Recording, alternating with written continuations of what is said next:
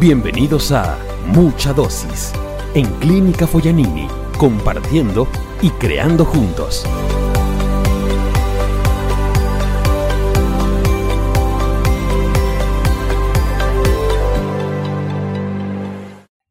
Karina, bienvenida al podcast de la Clínica Foyanini. Un gusto poder conversar con vos el día de hoy. Gracias, ingeniero, por la invitación. Le agradezco mucho.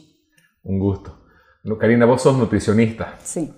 Contame un poco eh, en qué consiste la carrera de nutrición, ¿Qué, qué, qué, es lo que uno aprende en esa carrera. En nutrición es, es amplio, eh, hay parte de salud pública, de medicina, en la parte clínica, la parte administrativa. En salud pública es más la prevención, que uno se enfoca en eh, enseñar para prevenir todo tipo de enfermedades. Y la parte clínica es en el tratamiento ya, en el paciente directamente trabajar. Y en lo que es en la parte de gerencia y es en la parte que uno va administrando, mm, la parte hospitalaria, la parte administrativa de, los, de, de mi servicio, por ejemplo, de nutrición o de área de cocina. En la parte de nutrición uno aprende cómo una persona, cómo influye su alimentación, cómo puede mejorar en la salud de ese paciente o de esa persona no solamente es un alimento, estudio desde qué funciona esa manzana, qué pasa cuando yo la como, qué pasa cuando yo como un pollo frito, qué pasa cuando yo me salto una comida. Pueden decirme, no va a pasar nada. Claro, no pasa nada externamente, pero internamente sí. Y no pasa ese momento, pero de aquí a un largo plazo va a tener unas consecuencias. Entonces lo que hacemos en nuestra, nuestra carrera es prevenir todo ello. De que yo te digo, aliméntate saludablemente por tal, tal motivo y más adelante vas a tener una calidad de vida, que es lo que uno desea. Todo el tema de nutrición es un tema increíble de, interesante, ¿no? Porque si podés, si podés agregar 10 años de vida eh, de calidad comiendo mejor, mm. ¿lo harías o no lo harías? ¿no? Sí, en ese tema, por ejemplo, cuando entramos a visitar a pacientes, se explica o tratamos de la forma, de una forma amigable, una forma cercana, no de nutricionista, paciente, sino ir más allá y hacer también entender a, la familia de que no podemos cambiar un hábito alimentario donde un paciente consume bastante azúcar, bastante comida con grasa, de un día para otro. No se puede, es un proceso largo donde el paciente tiene que nacer de él el cambio y entender, porque no es solamente que vas a comer esto, esto, no, y no depender de la nutricionista, es entender por qué lo estoy haciendo y también entender de que mi comida no va a ser fea, sino va a seguir siendo agradable. Y eso va a tener grandes cambios en mi vida y no solo en mí, sino también en mi familia, porque el que yo esté bien significa que también mi familia debe estar contenta. eso que acabas de explicar es la definición de lo que estamos haciendo hoy en la clínica, ¿no? Sí. Que, lo primero es que, que las personas vean y quieran, sí. Eh, vean eh, eh, las cosas que podemos hacer diferente y quieran hacerlo, ¿no? Porque me imagino que ya lo has vivido, un paciente que se le intenta forzar algo, si ese paciente no está comprometido, no va a pasar nada. No, no. va a poder. Pero si se compromete con algo porque ve que es lo mejor para él y para su entorno, empezás a ver cosas, cosas diferentes.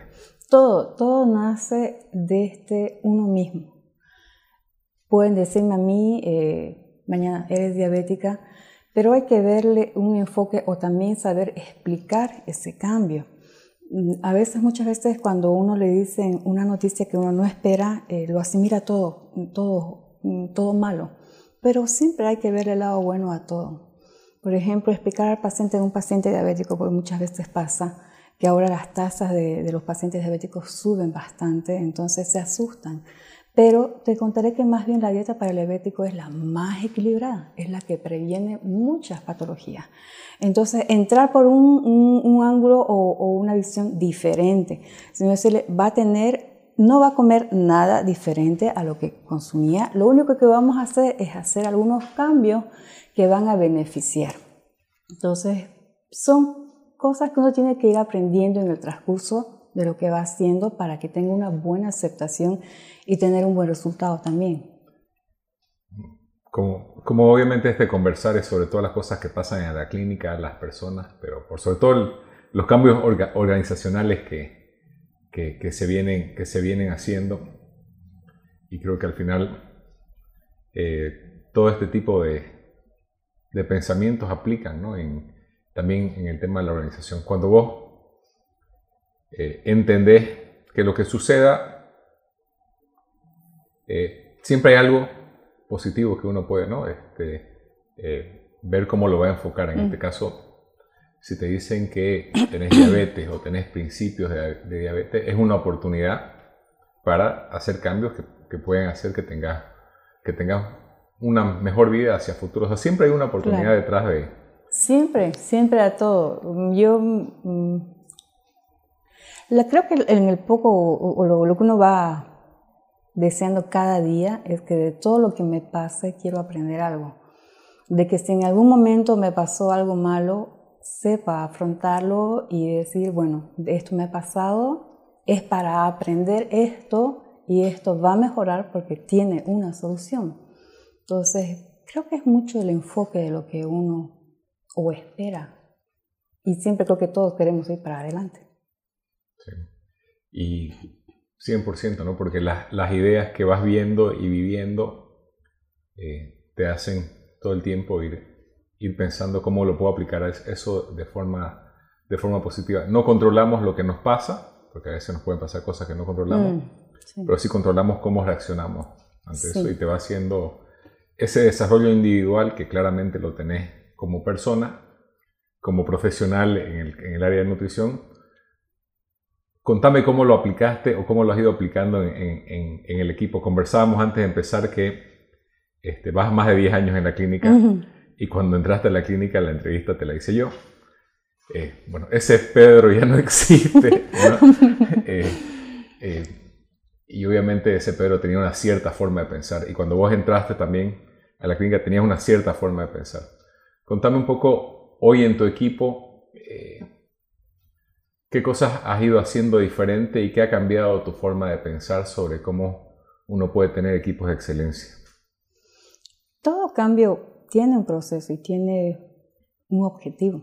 Entonces, cuando dijeron se van a, ya no va a haber jefes de área, entonces es un momento de calma, todo, todo tiene un porqué y todo tiene una visión de ir para adelante. Entonces, lo primero es que, bueno, se van a dividir todas las funciones y aquí todos vamos a ser responsables. Entonces es como cuando uno a su hijo le deja armar la lonchera y ya camina, ve al colegio. Y ya cuando uno se da cuenta de que es grande, pues la lonchera ya la dejó porque ella ya se la armó. Entonces uno se da cuenta de que ya, bueno, va solito, puede hacerlo. En nuestro servicio, por ejemplo, en el equipo de nutrición y cocina, a todos nos está costando, como a todos los equipos. Pero uno va aprendiendo de todo. Antes todo era hasta para mm, arreglar algo, llamaban. Se puede arreglar esto, pero no, ahora es diferente. Ahora eh, haz de cuenta que en realidad esta es nuestra segunda casa y qué haces en tu casa cuando se frega algo. O lo esperas a que venga el plomero solo, no, o a que venga alguien a arreglarlo. No, uno busca una solución. Uno es autónomo en su casa. Entonces, si decimos nosotros, esta es mi segunda casa, pues tengo que sentirme de esa misma manera. Tengo que sentirme tranquila y segura de que si yo hago una función que va acorde a lo que nosotros buscamos, que es trabajar en equipo, voy a tener el apoyo de mi equipo. Y si me equivoqué, sé que mi equipo también me va a apoyar y no me va a dejar a un lado sola porque todo va en conjunto. Entonces, hay cambios, por ejemplo, antes de que mm, el rol de turno, por ejemplo, era usted va a estar tal día, usted va a estar tal día. No, ahora no. Ahora tomen, armen su horario y me lo pasan para yo pasarlo en limpio. Entonces cada una ya se va organizando.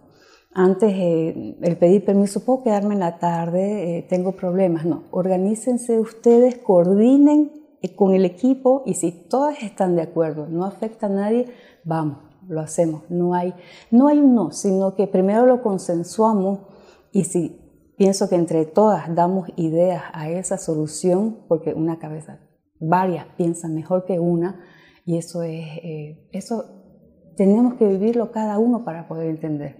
Porque muchas veces uno dice, ¿qué hago? No, no, no, no encuentro una solución, ¿cómo puedo jalar? Pero cuando uno está en una reunión con su equipo, salen ideas. ¿Por qué no hacemos esto? ¿Por qué no hacemos esto? Aquello que estaba ahí al lado de mí, pero yo no lo veía. Pero otra persona de esta otra perspectiva sí lo vio. Entonces, es, hay cambios en el que ellas se sienten más libres de hacer las cosas. Me gusta mucho en el tema de que no me gusta que hay una barrera entre que, pero usted es el jefe, o usted es el líder, usted dice, no, yo no decido. Ya no hay yo decido. Todas decidimos, todas. Y si todas estamos de acuerdo, lo vamos a realizar. Entonces es la libertad de decir, licenciada Karina, hoy día no me gustó cómo usted trabajó. Hoy día no sé qué problemas tuvo usted, pero vino toda aburrida. Entonces, ella tiene la libertad de hacer eso. Y yo también les digo, bueno, yo les doy a ustedes la libertad para decirme, vino usted hoy día aburrida y yo te digo hoy día, le hiciste tu comida salada, por favor. Pensemos en los pacientes de que hay una... Entonces hay esa libertad también de hacer entender de que nuestro trabajo no es solamente el cocinar, el etiquetar o la limpieza, sino que afecta, sin también mejora en el tratamiento del paciente. No inyecto, no, no medico una medicina, algo, pero el trabajo que me hace mi cocinera, mi copera, el desinfectarme, el seleccionar lo bueno de lo malo, el pelar, va parte del tratamiento. Entonces, eso se está haciendo entender a ellas de que todo lo que ellas hacen es importante, como todo trabajo, y que ellas, sin ellas, no vamos a poder andar donde todas tenemos que andar juntas para adelante, con una misma visión de que no todo va a ser maravilloso, pero sí de que si hay un problema, lo vamos a solucionar todas en equipo para poder seguir adelante. Ha, dicho muchas cosas que son, que son muy, muy interesantes y obviamente dignas de, de un análisis. Eh, estoy pensando desde lo organizacional, porque hay muchas cosas que no son normales ¿no? en una organización que, que, has explicado en este momento a nivel de un equipo. ¿no? Estás hablando de una... O sea, cosas que uno diría debieran ser normales, pero no son las normales. Número uno, que sin miedo puedas decirle a quien sea, oye, me parece que tu, tu sopa está muy salada. Eso en un equipo que no funciona este, desde el respeto, a veces ese tipo de cosas tan básicas no se puede decir. No, porque a veces es uno tan sensible que piensa o, se enoja o se deprime. Pero en este caso no, porque creo que hay la confianza de decirle, eh, mira, eh, no sé qué pasó, pero hoy día tu comida estaba salada. Hoy día estuvo riquísima tu comida, o el paciente te felicitó, o ella decirme, licenciada, eh, puso dos veces la misma preparación, ¿qué pasó? Entonces, de errores que hay, tener la confianza de que me lo pueden decir, e incluso hay a veces que ellas mismas lo arreglan y después me comentan, porque ya no es tanto informar es comentar, eh, dicen Karina, y se hizo este cambio porque eh, pasa esto, esto, esto, y se coordinó con la nutricionista que estaba de turno y también se realizó ese cambio, para que usted esté al tanto. Entonces, es una buena comunicación en el equipo y no tener el miedo. Más que todo me gusta el que no tengan miedo a decir las cosas de si están de acuerdo, de si no están de acuerdo o de que si algo anda mal y uno a veces piensa que todo está bien. Bueno, obviamente a, nivel de, la entrevista que estamos haciendo hoy día, eh, vos sos la representante del círculo de, nutrición. Y cocina. Y, cocina, y bueno, y fuiste elegida, o sea, siendo jefe, igual fuiste elegida. Estoy, estoy con Marioli, pero ella está los fines de semana, entonces llevamos entre las dos. Lo lleva entre las dos. Entonces tenés en este caso una persona que era jefe, que a su vez también ha sido elegida de alguna forma ¿no? para, para participar en ese equipo y fuiste aprendiendo a pensar diferente. Antes Teníamos metido el tema de, la de que yo soy el jefe. Claro, antes era, eh, y uno como jefe estaba preocupado todo el tiempo de que esto no está saliendo bien, esto y esto tengo que jalar esto. Pero ahora es diferente, ahora es diferente. O hay la comodidad también, o no la comodidad, sino la confianza de que no, no me alcanzó el tiempo para supervisar esto, pero saber que mi personal lo está realizando. Estaba revisando y esto aprovecho para todas las personas de la clínica para, para comentarles, porque obviamente es un orgullo. Cuando empezamos en el 2020 teníamos una NPS de 30, ahorita voy a explicar lo que es la NPS. Eh, de ahí fue subiendo el 2021 a 50, el año pasado a 56 y este año estamos en 58.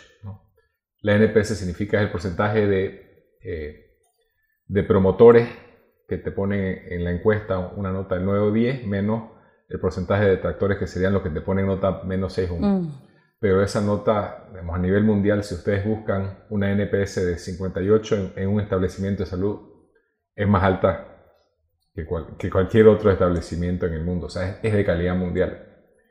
Y eso no se logra si las personas no están comprometidas Con, hacer las cosas. Y solamente en, el área de la cocina, creo que anécdotas sobre lo que es la importancia de la comida para el paciente, de haber miles, ¿no? Yo me acuerdo de, de una que tuvimos un, médico que estuvo en la pandemia, tuvo COVID, pasó en la terapia, este, y obviamente, digamos, en, el servicio de la terapia, después pasó a habitación, pero fue un, COVID grave que tuvo y, y ese, a ese doctor se le salvó la vida en la clínica.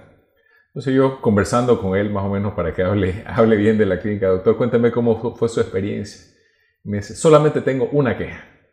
Digo, ok, ¿cuál sería? No, la comida muy poco. Mm. Entonces, eh, digamos, el tema de la comida es un ejemplo, y estamos hablando de un médico que, que sabe que, que, ustedes no pueden darle mucha comida a un paciente ¿no? que está saliendo de, de ciertas condiciones, pero las, el personalizar la, la comida es un arte. Sí. Y es parte central, puede ser que al paciente, digamos, tuvo una cirugía súper compleja de 8 horas, ¿no? Este, muy difícil, que salió todo bien, pero esa no la ve. No, no. Pero, lo que sí ve es lo tangible, que es la, la, limpieza, la comida, la amabilidad de las personas. Brindar es esa comida diaria personalizada desde lo médico, obviamente es digamos, lo primero, y segundo, desde la personalización de lo que cada paciente, de lo paciente quiere. Y requiere un trabajo, en este caso, de, todas las personas del servicio que eh, tengan esas ganas ¿no? de satisfacer al, paciente y al cliente. Sí, hay, por ejemplo, eh, en cocina, por ejemplo, la señora, ellas te pueden decir, tal paciente no le gusta eh, que sea el té a esta hora, o no le gustan las galletas, o sino el cariño de ellas de que a esta paciente le dicen, escuché que le gusta eh, la papaya, le mandamos una colación de, de, papaya, claro, y es algo de que yo todavía no visité al paciente, pero ya mi personal de cocina ya me está diciendo algo que escuchó del paciente, de que uno puede brindar para hacerlo ese momento más agradable en el paciente. Porque muchas veces uno entra y en realidad cuando llega la comida, pienso que cuando uno está al momento de compartir alimentos es compartir, tiene un momento de felicidad. Entonces, mucho influye de que a veces piensan mi dieta va a ser sin sal, sin grasa, sin sabor, pero no, no es ello. Es simplemente consumir las cantidades y poner la cantidad que corresponde y fraccionarlo no necesitamos una balanza ni nada. Creo que a veces, a veces lo sabemos de antemano, de que si yo como algo que me va a hacer daño, eh, pero igual lo sigo haciendo. Entonces, es algo que, de uno mismo, pero tampoco eso yo le explicaba, estábamos charlando antes, de que no puede uno directamente decir, no lo va a volver a consumir, no lo puede hacer, porque en realidad no llego a conseguir mi objetivo que es realizar un tratamiento, que el paciente lo haga satisfactoriamente y lo cumpla. Tengo que ser consciente de que mi paciente viene con otros hábitos alimentarios. Entonces, de que yo, el cambio que queremos que tenga va a ser paso a paso, sin presionar, sin obligar, y que él entienda de que esos cambios es para él. Bueno, pero e, esa, esa estrategia que, que nombras para el paciente es exactamente la misma para los equipos. Paso a paso. Paso a paso. Sin obligar. Sin obligar. Porque cuando obligas, generas rechazo. Cuando uno obliga, se nota en la cara y en el ambiente. Se nota. Porque le pide uno que lo haga y se limita uno a hacerlo. No va más allá. Pero si hay la comodidad de hacerlo, por ejemplo, este paciente, hazme algo vegetariano, no le gusta. Decirle, hazme algo vegetariano. Pero es diferente que, ya, que la cocinera diga, listen, eh, tiene este vegetariano, le puedo ofrecer un guiso de lenteja, un guiso de frijol, una, um, algo con quinoa. Entonces, nace de ella ir mucho más allá de algo que ya que yo estoy diciendo que lo prepare. Entonces, es el amor que uno tiene a su trabajo y mucho influye el ambiente también. Porque si yo me llevo mal con mi compañera y estoy casi más tiempo en realidad en mi trabajo que a veces en la casa, entonces el no llevarme bien con esa compañera no va a generar un ambiente ni tampoco va a ser productivo. Entonces tratamos, o en realidad lo ideal es que si ser un ambiente, un ambiente agradable, donde todas se colaboren, donde todas trabajemos y de que si hay algo que molesta, lo hablemos para solucionar eso que está pasando, porque puede ser algo pequeño que con un simple, una, una simple aclaración o comunicación se puede solucionar. Ayer conversábamos, teníamos el equipo de pilotaje, eh, se, junta el día de ayer con los representantes de los tres círculos y representantes de, de el área de finanzas, el área de sistemas, eh, nuevos proyectos, y, y, se toman las decisiones, ahí van los representantes de los círculos si tienen algo, ¿no? Que quieren, que quieren traer. Y hablábamos justamente de cuando la gente empieza a entender que, que la clínica es algo que vale la pena cuidar, ¿no? cambia, cambia la, la forma en que las personas se, se relacionan y, justamente protegen ¿no? a, a la organización. Digo que si vos pudieras hacer algo, por llevarte mejor en tu familia, ¿lo harías o no? Claro que sí. Y ahora, todos. o sea, todos queremos tener una familia que nos llevamos bien. Todo. Y en general, si vos agarrás las personas de la clínica, muchas personas van 5 años, 10 años, ¿no? 15 años, muchas personas van muchos años. Entonces, vas a pasar muchos años de tu vida en la clínica si trabajas acá y si te gusta.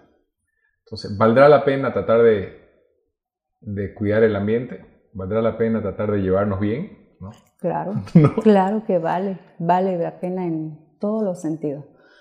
Porque uno tiene que estar emocionalmente bien para poder eh, compartir, para poder ser feliz. Le, nos decía Néstor ayer, eh, Néstor es, eh, fue director médico de la clínica y ahora está encargado de, de, de nuevos negocios en la clínica, especialmente en temas médicos, ve, el tema de consultorio, y nos decía, soy muy feliz en la clínica, ¿no? Y decíamos, ya, pero bájale un poco a tu felicidad. ya no, no vale la pena ser tan feliz. Y coincidíamos entre todas las personas, cada uno tiene una forma diferente de ser, ¿no? Sí. Pero, pero somos todos felices en la clínica. Y si vos tenés un equipo donde, donde yo te cuido y el equipo me cuida, eh, es bastante más bonito que un equipo donde cada uno eh, está viendo sus necesidades personales sin importarle las necesidades de los demás. Claro, porque, por ejemplo, recién en el NPS había una crítica también, y yo ponía en el grupo de que una crítica, una observación, felicitación, no es para una sola persona, porque el equipo somos todas. Entonces, entender de que si hay algo que mejorar, lo vamos a hacer todas y entre todas podemos cuidarnos. De que si yo dejé pasar algo, tengo que tener la confianza de que mi copera, mi cocinera, lo va a frenar o lo va a observar algo que tal vez a mí se me pasó. Eso es confiar. Claro, cosas tan básicas, hablando de, la, de las encuestas, nosotros hacemos algo en la clínica que es una práctica muy interesante, ¿no? De que hoy día, digamos, todas las encuestas diarias, eh, que son bastantes, ¿no? Mm. Se comparten en un grupo donde estamos todos y todo el mundo las lee. Antes quizás había un, no sé, como un jefe de atención al cliente que era el que leía las encuestas, eh, llamaba al cliente, preguntaba qué pasaba, ¿no? trataba de darle una solución al cliente y, trataba de informar al equipo para que no siga haciendo eso. Pero se pensaba que esa responsabilidad era del jefe de atención al cliente. Hoy todos los equipos lo ven y digamos, qué hacen cuando ven algo que es positivo del área y también cuando es un comentario negativo del área sobre del cliente. ¿Qué, qué hacen? Cuando hay algo así, se Primero se tiene que ver cuál fue el problema, verificar todo. ¿Pero quién ve? Lo vemos, en realidad lo vemos todas. En el momento en que informa una, se comparte con todo el equipo. Se, explica cuál es el procedimiento, qué pasó, por qué pasó esto, trabajémoslo, busquemos una solución para que no vuelva a pasar. Entonces, se tiene que trabajar, en realidad tenemos que trabajar todo en equipo. Si hay alguna crítica o observación, no lo voy a solucionar yo. Porque, por ejemplo, si es una crítica de cocina, de que la comida está salada, yo puedo llamar al paciente todo, pero el trabajo viene a ser equipo. yo hago una parte y todas tenemos que hacer una parte, perdón, para llegar a una solución. Entonces, yo llamo al paciente, tú eh, haz una ficha técnica, tú haz la preparación, y tú ve, vamos viendo, cada una va diciendo qué va aportando para dar una solución y para hacer que no vuelva o tratemos de que no vuelva a pasar ese error o ese incidente. Sí. En una empresa tradicional, cuando hay una queja de un cliente, eh, se busca como que el culpable, ¿no? ¿Por quién, quién es el culpable de esto? Aquí en realidad lo que, lo que intentamos entender es a nivel de equipo cómo lo podemos hacer mejor sin buscar culpable. ¿no? Porque a nadie le gusta tener un servicio eh, con comentarios negativos. No. Cuando lees un comentario negativo, te da una sensación de que no te gusta.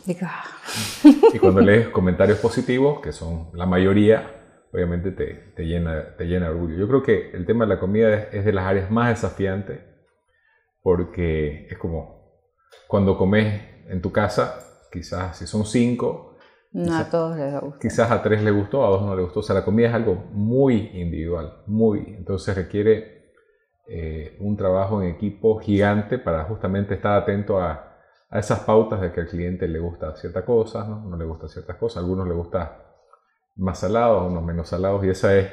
Y todo eso aparte ligado a que, digamos, lo número uno en, en, la, en la, dieta es que, que, se cumpla la parte médica, porque está en una clínica al final, ¿no? entonces se tiene que cumplir se tiene que cumplir la parte médica, pero aprendes y, y vas aprendi, aprendiendo diariamente. ¿Y por qué pasamos la NPS diaria o las encuestas diarias, perdón? Porque así podemos entender qué hicimos hoy para que el paciente ¿no? nos dé, nos dé cuenta. Entonces es, es una evolución continua entre todos. Si queremos, volvemos a lo de la, a lo de la dieta, si queremos, eh, mejoremos. Y si no queremos, entre los que quieran se hace. Porque no sé si en tu equipo, eh, decía Oscar de, de, NER, todos crecen, pero todos crecen de forma diferente. ¿No? Si yo estaba, o sea, todos crecen dependiendo en qué lugar estaban. Entonces, quizás si yo estoy en un nivel de conciencia muy grande con respecto a, a mi trato a los demás, entonces quizás mi crecimiento. Voy, voy a seguir creciendo, pero no va a ser tan grande que quizás estoy en un lugar donde solamente pensaba en mí y ahora estoy aprendiendo a pensar en los demás. Pero ¿cómo, cómo ha sido con tu equipo los diferentes crecimientos de las personas? Antes, por ejemplo, eh, dar espacio a cada una de que puede hacer mucho más allá de lo que ellas piensan o de lo que ellas sienten. A veces, por ejemplo, en el rol de turno, ellas van poniendo dónde. Pero hace años atrás, por ejemplo, si yo ponía en postres a una persona que no sabía, decía, no, no puedo, licenciar, no puedo, no puedo. Pero ahora es diferente. Más bien ellas te dicen, póngame en postre porque yo quiero aprender a realizar esa función. Entonces ahí entra también la tabla de poliequivalentes, donde todas tenemos que rotar para saber la función de todas y también saber estar en el lugar de ellas, porque no es solamente decir, entrégueme 10 postres, 20 postres, sino también saber que hay una presión de que tiene que salirme rico ese postre, tengo que utilizar tantos ingredientes, si me paso de horario ya se va a pasar el sabor. Entonces no es solamente criticarlo, sino estar ahí, ponerme en el lugar de esta persona. En cocina, por ejemplo, nos ayuda mucho en que rotan.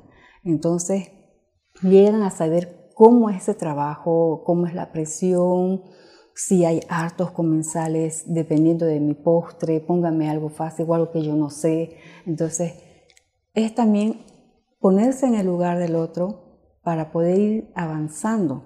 Si yo no sé hacer esa función y yo tengo el reto de mí de que yo no quiero, ahora es, yo no quiero quedarme solamente con lo que yo sé, yo quiero aprender más. Entonces quiero entrar a esta, a este, a esta área para saber también cómo puedo avanzar más, aprender a cocinar, aprender a hacer postres, hacer el rol sola ella, mm, a pedir algo ellas solas en sistema, en que si hay falta algo en el menaje, ellas pueden solicitarlo, a gestionarlo ellas mismas y teniendo la confianza de que ellas pueden hacerlo. Ahí solamente es, puedes hacerlo, pero también coordinemos para que también todas estemos al tanto y manejemos una sola cadena o un solo camino todas. Tenés hoy día eh, personas que van mostrando que quieren aprender y también tenés un equipo por detrás que está pendiente que esa persona también aprenda, o sea, que te apoya. Mm, sí.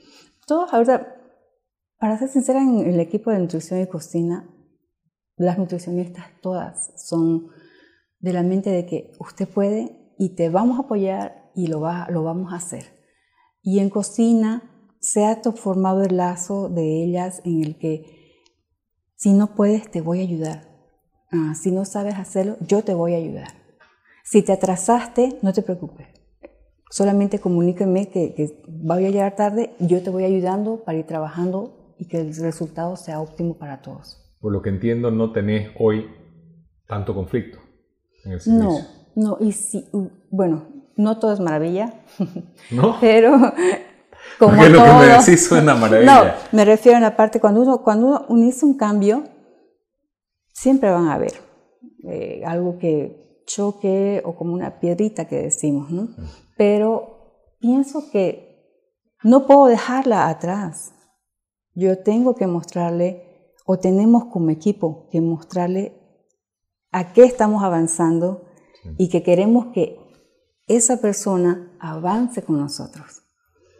Lo que vos decís, hay muchos conceptos que son importantes. Número uno, maravilla.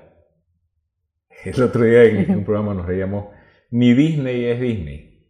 No existe.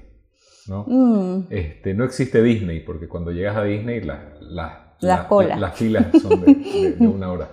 Entonces, tenemos que quitarnos la idea de lo, de lo perfecto lo que tenemos que ver es, ¿mejoramos o no mejoramos? Estábamos antes en un lugar, ahora no, estamos en otro lugar. Porque la perfección, o sea, el equipo que sea, este, tiene mil, supongamos que soy el mejor restaurante del mundo, tengo un millón y medio de cosas por mejorar. Porque en el momento que, digamos, o sea, ese concepto de la perfección es un concepto que no existe. Nada en la naturaleza, ¿no? Es como uno quiere que sea, la naturaleza es como es. Entonces, eh, no nos damos cuenta de lo que hemos avanzado y, ¿no? Y por eso este, a veces no celebramos eh, los, los, logros que vamos haciendo. Entonces, como equipo, obviamente, digamos, seguimos siendo seres humanos, que significa que tenemos días buenos y días malos. Pero, ah, digamos, escuchándote a vos, obviamente, este, creciste y te desarrollaste en todo este proceso, ¿no? Porque inicialmente tenías un cargo de jefatura y después aprendiste a tener una responsabilidad de que el equipo se desarrolle pensando en el paciente. Entonces te fuiste desarrollando. Yo te decía, bueno, cuando te entrevisté no soy el mismo Pedro que ahora y vas creciendo, pero tengo dos mil millones de dos mil millones de imperfecciones porque ese concepto no existe de la perfección. Dentro de, de, de las personas ¿qué, qué temas específicos fueron, se, han ido dando esas dificultades? ¿Cuáles son las dificultades que se viven? Las dificultades, mm, puede ser el miedo tal vez a que no me animo a hacerlo por miedo a que no me salga bien. Pero mm, mientras no te animes no vas a saber si lo vas a hacer bien o no. Y si por algún motivo no sale como lo esperábamos, lo vamos a volver a intentar hacer para que vuelva. Y si no, lo vamos a volver a intentar. Es que estamos muy condicionados, ¿no?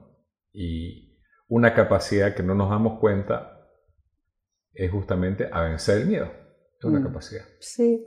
¿No? ¿Y, y, cómo, cómo, haces que un niño vence el miedo, por decirte, andar en bici? Se sube a la bici, se saca la, la mugre, como decimos, y este, dice, nunca voy a poder andar en bici. Y vos, y vos, como padre sabes que va a poder andar en bici porque todas las personas andan en bici. ¿Cómo le ayudas a, a superar el miedo? Se ayuda dándoles confianza de que si lo hiciste, lo vas a hacer, vamos a hacerlo, yo te voy a guiar y ya la próxima lo vas a hacer tú sola. Y si sale mal, no te preocupes, lo vamos a volver a hacer y tiene una solución. Es darles la confianza que ellas necesitan. Porque, por ejemplo, no sé, algo que usted me diga que yo no vas a poderlo hacer, o la entrevista, por ejemplo. Yo decía antes de la entrevista, Señor, por favor, dame calma. por favor, que hable perfecto. Y como decía, pero no, no es perfecto, decía yo. No tengo por qué ser perfecta. Voy a ir a charlar tranquilamente y a conversar lo que hago y lo que comparto en mi trabajo. Entonces, es la confianza que uno necesita y que las personas que están a tu alrededor te las van a dar. O sea, si como, como grupo estoy enfocado en tu desarrollo, justamente eso es lo que uno esperaría, ¿no? Es decir, te ayudo, empezar a poco y vamos aprendiendo, ¿no? Y te voy dando cada vez más, más responsabilidades. Mm, y ni siquiera uno llega a dar, sino que ellas mismas van a pedir, ellas mismas. Yo quiero hacer esto, yo quiero hacer esto. Entonces, eso, eso el, el, el vivirlo, que te diga tu compañera, porque ahora ya no, ya no hay, este, es compañero, todo es compañero, todos somos, iguales. Sí, me gusta Pero esa que en realidad compañero. somos todos iguales, porque ella por más, eh, tiene un brazo, habla, tiene sentimientos, tiene pelo, es igual que yo, entonces no hay por qué hacer diferencia. Sin duda. Entonces, eh, es compartir, darle la confianza a todos de que podemos hacerlo, de que no va a ser fácil, todo cambio no es fácil, pero siempre un cambio es bueno. Siempre un cambio va para adelante. Siempre y cuando de que yo entienda de que quiero ir para adelante, cuáles son mis objetivos y que voy a avanzar con todas las personas que están a mi alrededor. O sea, al final son oportunidades. Todo. Las puedo tomar o no las puedo tomar, va a depender de mí, pero la gente, eh, creo que una confusión con autogestión es como que uno tiene que ser todo suavito, ¿no? Para que cuidar, digamos, ¿no? Cuidémonos y, no, o sea, digamos, parte, del, mm. parte del desarrollo es justamente la dificultad. Claro, pues como usted decía, ya no hay nada de ese Pedro. Yo creo que sí, porque de todo aprendemos. Por ejemplo, lo que yo de usted me acuerdo es la disciplina, y eso no lo va a perder, porque eso es parte de usted. Entonces, creo que de toda etapa uno va aprendiendo. De la pandemia uno aprendió a valorar más la vida, Dios mío, sé, puedo respirar, gracias, porque hay otra persona que no lo está haciendo. Entonces, de toda situación uno va aprendiendo. Y es bueno compartirlo con los demás, porque ellos mismos van animándose y van, como dice uno, vamos agarrándonos y entrando en equipo y vamos avanzando. yo creo que no somos la misma persona, porque digamos, cambia algo, ¿no? Pero la, esencia de las personas sí queda, ¿no? Este, eh, no, no, soy, no soy un, famoso basquetbolista, no soy al final una persona, como decías, digamos, enfocado en, en digamos, que me gustan las empresas, ¿no? el, el, avanzar, el, crecer. Eh, me gustaba mucho que una definición de, de, esencia, ¿no? ¿Qué es la esencia de la persona? Es, ok, eh, en la dificultad ¿no? En el desafío, ¿qué, qué sale? ¿no?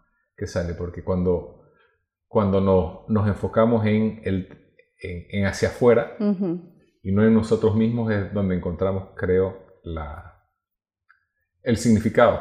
¿no? De, el significado de la vida está en, en el servir a los demás y no en, en uno mismo. ¿no? Cuando, cuando lo buscamos adentro de nosotros nos perdemos, pero cuando lo buscamos en, en, el servir creo que es diferente. Es diferente, es diferente poder ayudar y sentir que ayudas al otro. Es diferente el sentir de que tengo miedo y decirle puedes hacerlo y lo vas a hacer. Entonces, es, es eso que usted me... Pero lo vas a hacer por vos, pero también uno escucha... Eh, que es algo que, no, que, que a veces los, los, hijos no valoran, el sacrificio ¿no? de los padres. Pero muchas veces uno, la, la madurez creo que empieza una parte cuando importante cuando uno tiene hijos y empezás, dejas de pensar en vos y empezás a, a, ser responsable ¿no? con tu familia. Y en la clínica se ve muchísimo eh, lo, que yo, lo que uno ve, digamos, ese, el, hay un concepto en, en finanzas que se llama riqueza generacional, que significa que empezás a, a, pensar en la riqueza no para vos, sino para tu familia. ¿no? En este caso, las personas que eh, se van sacrificando, quizás digamos, una persona no tuvo la oportunidad de poder ir a la universidad, ¿no? pero este, sí eh, le va dando a su hijo la oportunidad. ¿no? Y ese hijo obviamente, digamos, si, si es inteligente y, y, ve eso, también, ¿no? Va cuidando al día de mañana a su padre, pero también a sus hijos. Y creo que va creando prosperidad generacional que es ir sembrando hacia el futuro, no solamente para tu familia, sino creo que también para, para la comunidad en la que, en la que nosotros estamos. ¿no? Claro, claro. Dentro de,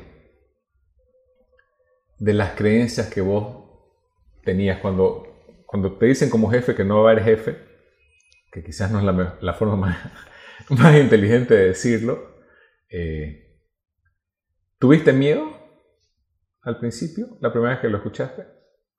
Mm, ¿O te hizo no, sentido? No, la verdad que no, porque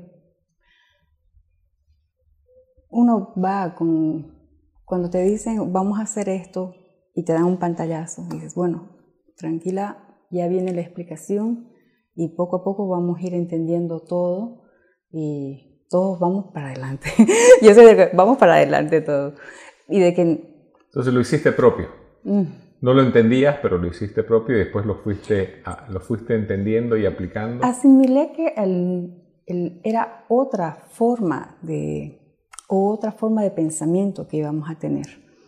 El de no jefe, quitar el título y simplemente es compartir el conocimiento, las responsabilidades, enseñar a esas personas a que lo hagan solas y que no dependa de ti, que es lo correcto en realidad. ¿Te, te hizo sentido? ¿Vos pensás que hoy en la clínica sos más feliz que antes? Vos ahí mencionabas, por ejemplo, que ya no tenés esa responsabilidad individual que, que, que yo lo, lo, he dicho varias veces, o sea, esa sensación de, de ser el jefe y decir, ok, yo tengo toda la responsabilidad a mí personalmente no, no es agradable, ¿no? Mm. El compartir las responsabilidades es agradable. O sea, eh. el que estamos entre todos y no, no va solo. Es agradable y te da más tiempo para avanzar en otras áreas, porque ya esa área ya lo está haciendo otra persona. Pero eso es que uno dice, ok, entonces, ¿qué voy a hacer? No, o sea, si, no. si ya no hago esto, ¿qué voy a hacer? Y ahí es donde se abre un mundo de oportunidades. ¿Qué mm. querés hacer? ¿no? cómo puedes pensar más estratégico, cómo mm. puedes pensar para mejorar el servicio, ¿no? Este, cómo, cómo podemos empezar a, a, a hacer las cosas diferentes. O sea, te abre claro. un mundo de oportunidades. Sí, uno va ya, ya va a ver aquello que no pude mejorarlo, ya lo voy a hacer. Aquello que quería cambiar, lo voy a cambiar. Entonces, hay más como la, la, las responsabilidades se comparten. Entonces, es como usted dice, ahora ya me sobra tiempo, ahora lo voy a poder hacer, lo voy a poder aplicar. Y creo que uno de los tiempos más importantes que, que te entendía era cuando estoy atento del desarrollo de la otra persona. O sea, cómo le puedo ayudar a mm. tener oportunidades, a desarrollarse, a que si tiene un miedo, ¿no? Este, que lo vea para que... Sí, en realidad pues todos tenemos miedo alguna vez y creo que a veces eh, el afrontarlo o el intentarlo o hacerlo es lo mejor. Porque si yo no lo hago, me voy a ir con la duda y con la satisfacción y alegría de haberlo realizado, simplemente por un miedo. Entonces es solamente avanzar, perder ese miedo y tener la confianza de que lo puedo realizar. Hablando de los, miedos, ¿cuáles son los, miedos más comunes que, ves en tu equipo y que ves en la clínica? Porque en, lo cultural el miedo es una forma de sufrimiento. ¿no? ¿no? nos damos cuenta que cuando tenemos miedo sufrimos la gran mayoría de las veces innecesariamente. Digo, si, si obviamente tenés eh, quizás una enfermedad, eh, grave, obviamente eso es algo real. Si la casa se está quemando, es algo real. Pero todo, todo lo cultural en general son sufrimientos que no son reales, ¿no? porque empezamos a, proyectarnos hacia el futuro, algo que no ha pasado, o vivimos en el pasado algo que ya pasó y, ¿no? y le damos vuelta al sufrimiento. ¿Qué, dónde ves que, que causamos sufrimiento en las organizaciones? En, lo que veo en mi equipo es el, más el que no puedo realizarlo, que no lo voy a poder hacer. Entonces, em, ese es el miedo que tal vez la mayoría tenemos de pensar de que no lo vamos a poder hacer, pero sí, sí se puede. Y ahora que ya alguna gente lo ha ido viendo que la otra persona pudo, ¿no? Te vas animando. Pero el miedo de no, no voy a poder, ¿O qué va a decir la gente si lo hago mal? Los dos van, van creo de la mano. No voy a poder y si lo hago, ¿qué van a decir todas las demás? O lo voy a hacer y me da vergüenza porque lo voy a hacer mal y ya de antemano ya entras diciendo, no lo voy a hacer y aparte lo voy a hacer mal. Entonces, no. Creo que es más tener confianza en uno mismo. El tener la confianza de que lo voy a hacer y de que si no, bueno, no, no resultó como yo quería o como esperaba, lo voy a volver a intentar hacer. Y cada día tengo la oportunidad de hacerlo. Justo eh, leía, las expectativas nunca jamás se cumplen, ¿no? Si vos, las expectativas es algo sobre el futuro, ¿no? Mm, Supongamos que, soy, soy un jugador de, la, de la selección argentina y es la Mundial contra Francia, es la final contra, Francia. Ninguno de ellos pensó que esa final iba a ser como iba a ser, ¿no? Quizás tenía una expectativa y no se dio, pero la realidad creo que para ellos superó las expectativas. Entonces, si tenemos expectativas, el mundo y la vida no va a ser como uno quiere que sea. ¿no? A veces va a superar, a veces va, a estar por debajo, pero aprendes a manejar. Y creo que es una capacidad. Yo hoy día miro la clínica desde una óptica de las capacidades. ¿Qué significa eso? El mercado, en este caso los clientes, eh, te piden que la clínica tenga ciertas capacidades. Si nos vamos, por ejemplo, al ejemplo de la comida, eh, en las encuestas tenemos varios, varios temas por mejorar mm. en el tema de la comida. Entonces el mercado, los clientes te piden que vos, en lo que es la comida, obviamente que las personas que me atiendan me traten con respeto. Me piden que este, las personas que, me atienden se pongan, digamos, tengan empatía, ¿no? Porque dicen, eh, estaba con hambre y no, este, y esperé media hora y no llegó la comida. O sea, esa persona le está diciendo, digamos, yo la estoy pasando mal y encima, ¿no? No me este, atienden. Encima no me atienden, no me dan la importancia. Entonces la gente quiere sentirse respetado, quiere eh, que haya empatía, quiere que me cuiden, ¿no? porque está en una situación es difícil y, creo que lo último, que más es una responsabilidad nuestra, es eso que explicabas vos, cómo hacer para ser parte del cambio positivo en la salud de las personas. O sea, si yo puedo lograr que un, que un, paciente nunca más vuelva a la clínica porque empezó a comer saludable, creo que es lo máximo que podemos hacer ¿no? por, por un paciente, que es ayudarle a, a cuidarse su, su, salud, pero la salud es responsabilidad del paciente, o sea, vos no vas a estar todo el tiempo con, con ese paciente. Entonces, le ayudas a cuidar su salud. Eso es como que lo que el cliente quiere. Pero para todo eso tenemos que desarrollar muchas capacidades. Una es obviamente estar atento a las necesidades de los clientes, otra es coordinar entre, entre los equipos, otra es decirnos las cosas de frente, ¿no? Mm. Mira, el cliente eh, pasó esto y tiene esta opinión sin que nadie, ¿no? Se ofenda. Otra es que las personas aprendan a superar sus miedos. O tenés un montón de capacidades para darle este, al cliente lo que el cliente quiere, ¿no? Todas esas capacidades se van, se van desarrollando día a día como nos desarrollamos las personas. Claro, de cada situación uno va aprendiendo. Todos los días vas conociendo, incluso no es el mismo paciente. Todos los días vamos conociendo. Es salir de mi mundo para entender de que no solo soy yo, sino que hay otras personas alrededor. De que no solo soy yo, eh, tal vez tuve un mal día, no. Hay otras personas alrededor que tal vez están pasando por algo más difícil. Entonces entender de que aquello que tal vez yo lo veo grande no sea tan grande. Puedo sobrellevarlo y de ello que me está pasando siempre voy a aprender algo. La, resistencia, ¿no? De, que, se usa el término la resiliencia de pase lo que pase, eh, ¿qué voy a hacer para salir adelante? O sea, es una capacidad, ¿no? Decir, ok, día a día, venga lo que venga, vamos para adelante. Eh, recién eh, sigo una autora que, que, me gusta mucho y bueno, ella fue diagnosticada con una, una enfermedad terminal y va contando obviamente y tiene una resistencia ¿no? y una energía y un espíritu y para ella justamente este, el desafío de esta última etapa de su vida es algo central. Entonces, ¿cómo, ¿cómo, a veces nos complicamos tanto por cosas que no tienen ¿no? Mm. una gran importancia y eso también es algo que uno tiene que aprender a, eh, a ver las cosas en perspectiva, claro. a ser agradecido. Como usted dice, las expectativas no son como uno quisiera. O yo tengo una expectativa de 20 años, eh, seguir trotando, eh, haciendo mis ejercicios, seguir trabajando, subiendo las gradas de aquí para allá.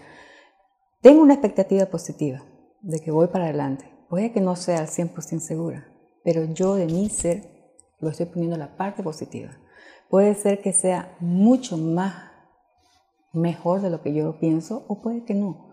Pero tampoco tengo por qué ese mismo día estar estresado, preocupada, porque no lo puedo manejar el futuro, pero sí puedo manejar el presente, sí puedo manejar la situación y cómo llevarlo adelante. yo creo que sufrimos, sufrimos mucho innecesariamente. Nos adelantamos a algo que no sabemos. Eh, recién fui a, ver un, partido donde habían niños, eh, un campeonato, todos los padres sufriendo, todos los niños sufriendo. O sea, es un partido.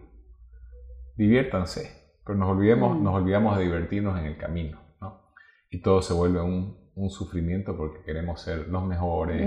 Las perfecciones. La, perfección, mm. no perder, ¿no? no equivocarnos, conceptos que no existen. Obvio que te vas a equivocar. Obvio, eh, el, entrevistamos una, una doctora que estaba haciendo su, su residencia en, terapia, en terapia intensiva. Por eso son cinco años. Porque de a poco te van diciendo, primero haces esto, después esto, y al final ya tenés la responsabilidad de vos tomar las decisiones sobre el paciente. Pero es un proceso. Eh, es una evolución. No es de un día para otro. Nadie sabe de un día para otro. Claro, todo es con calma. Todo el cambio que estamos realizando en la clínica no es de un día para otro. Ya venimos tiempo trabajándolo y tenemos todavía harto campo que trabajar. Hablando hacia, hacia ese campo, ¿cómo, qué, qué, mensaje le darías a, tu equipo y qué mensaje le darías a la gente de la clínica sobre el futuro, sobre hacia dónde vamos? Que mm, todos podemos de que somos en realidad un equipo, no solamente un equipo de nutrición, un equipo de terapia, sino es que es una sola familia, como Clínica Foyanini, de que mi trabajo es tan importante como el de todos y de que tener una visión positiva, tener las ganas de realizarlo, cambia el enfoque de lo que uno ve. De que este cambio es muy grande, no se va a poder hacer. No se va a hacer el cambio ya, sino que es algo que va a ir pasando poco a poco Y las imperfecciones que van a ir saliendo las vamos a ir puliendo juntos. Y de que todo esfuerzo pues tiene su recompensa. Y la recompensa que es, obviamente la más, creo que la recompensa más grande es, es la felicidad. y la felicidad, por lo menos lo que he visto en la clínica, es cuando uno sabe que hace las cosas bien.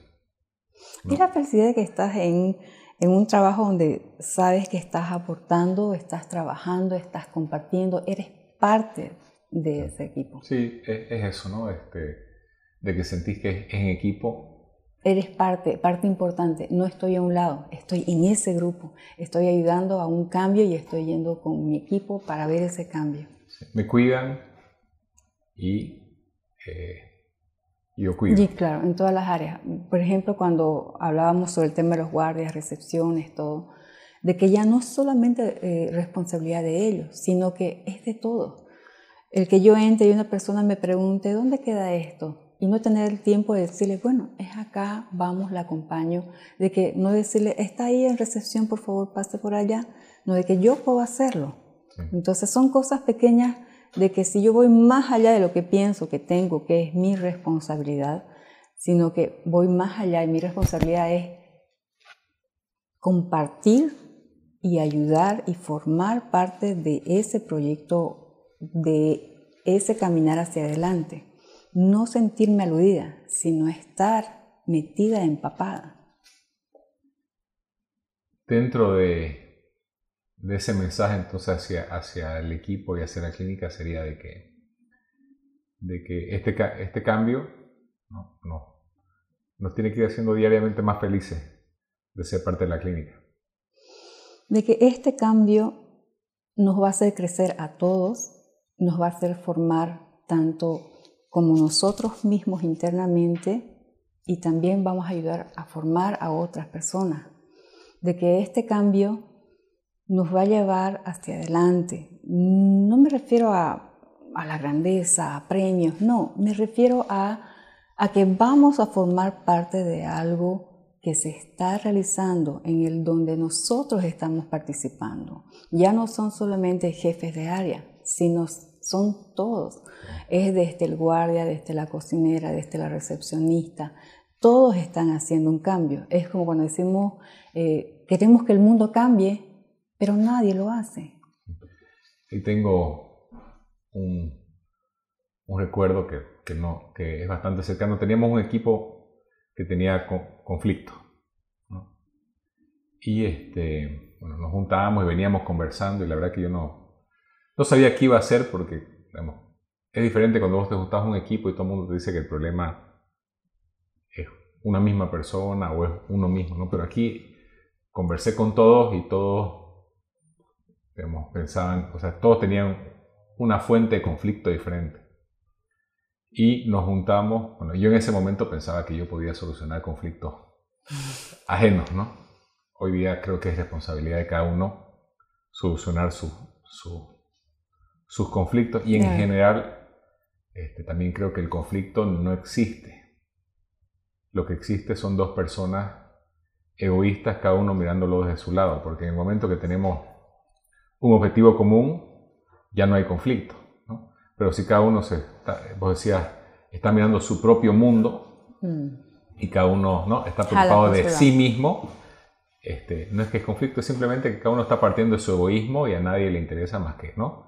Más que su tema individual. Pero bueno, nos juntamos con este equipo, hicimos un ejercicio y les pedí que, que escriban quién pensaba que era, estaban todos ahí el equipo, que escriban quién pensaba que era el, el problema en su equipo.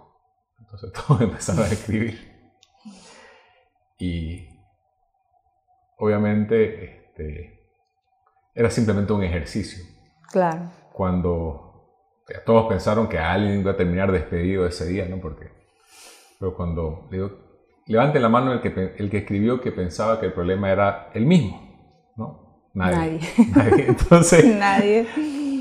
Cuando hablamos de, de ir saliéndose de sus mundos para ir pensando hacia afuera. Creo que esa es otra de las capacidades centrales, ¿no? la, la consideración a los demás que están tan olvidada en nuestro mundo de hoy. en el tráfico venimos peleando con todo el mundo, ¿no? Mm. Este, eh, no, no, cediendo el espacio a las personas, ¿no? Este, haciendo atentos en el micro si le cedo el espacio a alguien, ese tipo de tal, ¿no? Si le abrís la puerta, esa consideración hacia los demás eh, que, que vas aprendiendo, ¿cómo, ¿cómo, en tu equipo vas viendo de que dejan de, de, pensar en ello y empiezan a pensar en el equipo, en la clínica, en los pacientes, ¿no? en, los desafíos? ¿Qué, qué, ha funcionado en, tu equipo para que vaya abriendo esa forma de pensar? Ahí se ha visto más que todo el cambio o el de ellas su compromiso con su trabajo, por ejemplo, en el tema de seleccionar bien todo lo que nosotros hacemos, selección de alimentos, selección de frutas, vegetales, es el compromiso de hacerlo el procedimiento correcto, en que lo estoy haciendo correctamente, en que llegó el proveedor, seleccioné todo lo que correspondía, hice lavado, el desinfección, todo para que eso ayude en el tratamiento del paciente. El entender de que no solamente estoy lavando o estoy desinfectando, sino de que estoy formando parte del tratamiento del paciente, de la persona que esté internada, de esa persona que esté enferma. De que yo, por ejemplo, de que si en refrescos ella me dice, eh, esta fruta hay que devolverla porque mm, está muy madura y al paciente le va a hacer mal. Entonces ellas mismas seleccionan todo, toman más compromiso y entendimiento de que el trabajo que realizamos es para ayudar en el tratamiento del paciente. Entonces al final lo que, lo que ha funcionado para que las personas tengan más consideración hacia los demás es ver cómo sus acciones tienen un efecto, en este caso en el paciente. En el paciente. Dentro de, de, de todos los cambios que, que, que se van haciendo en la clínica y para finalizar y agradecerte por, por tu tiempo. Ha sido un gusto conversar con vos. ¿Cuál sería tu, tu consejo hacia, hacia empresas de, de salud o hacia todo tipo de empresas en Bolivia o hacia afuera que quieran hacer las cosas diferentes? Que quieran decir, ok, no vamos a hacer una empresa que hace lo que todo el mundo hace, queremos hacer las cosas diferentes. ¿Qué, ¿Cuál sería tu, tu consejo? Es que se animen a realizarlo de que eh, ver más allá de lo que estamos acostumbrados a hacer, en pensar solamente en ponerme límites, de que ya revisé la historia, ya visité al paciente, se acabó mi trabajo, de que ya seleccioné las mejores frutas, verduras para el paciente, ahí se terminó. No, sino de que ver más allá, buscar más emprendimientos, buscar más soluciones, más expectativas, más tratamiento, todo ello para mejorar en el tratamiento del paciente, de animarse a, buscar nuevos tratamientos, nuevas formas de pensar, nuevas formas de trabajo, el escuchar a todo su personal y no solamente seguir con el mismo trabajo de que yo lo puedo solucionar, yo estoy decidiendo lo mejor, porque lo estoy haciendo desde mi perspectiva, desde mi pensamiento solo sin tomar en cuenta a todos los demás. Entender de que de esa persona que tal vez esté picando, lavando o el proveedor, puede surgir una gran idea en el cual me va a ayudar a todo mi equipo a avanzar. Lo que me exige que si las empresas de salud este, o otras empresas empiezan a ver de que todas las personas en la organización tienen algo importante, ¿no? Todas. Sí. Para dar, eh, en este caso vas a terminar con una mejor atención al paciente. Claro, porque no es lo mismo dar una orden a decirle, como decía a un inicio, es dieta blanca, dale esto, esto, esto. Y tener un reclamo del paciente, por ejemplo, estoy cansada de la pechuga a la plancha cuando si yo, por ejemplo, le doy la oportunidad a mi cocinera de decirme, licenciada, ¿qué le parece si hacemos un pacumuto o una brocheta de pollo? Así cambia la presentación, cambia el sabor, ponemos otra forma para que el paciente lo acepte de una forma alegre y vea que se está tomando en cuenta su sentir de él. Entonces es darle la oportunidad a todos de que trabajen y que estoy segura que de ahí van a surgir muchas cosas. O sea, si querés dar una mejor atención al paciente, aquí tendrías una forma diferente que valdría la pena por lo menos que las empresas exploren, ¿no? Y si querés de que las personas de la organización se desarrollen, también puedes tener un plan diferente a lo, a lo normal. Es tener la iniciativa y de que si hay la idea, ya como nosotros como clínica lo estamos iniciando, y de que si hay otras clínicas de que están viendo de que hay resultados buenos, estoy segura que lo van a aplicar. Porque es diferente trabajar todos a trabajar una sola persona. Sin duda, y concuerdo 100% con ese último comentario y con ese creo que lo podemos cerrar decir. No es, no es lo mismo una clínica donde un par de personas arriba, ¿no? Mm. Piensan un par de ideas que después intentan que todo el mundo implemente a que la clínica que queramos construir la construimos entre todos, las ideas que queramos eh, son de todos, ¿no? La implementación es responsabilidad de todos, es algo totalmente diferente. Es de todos porque yo no sé todo.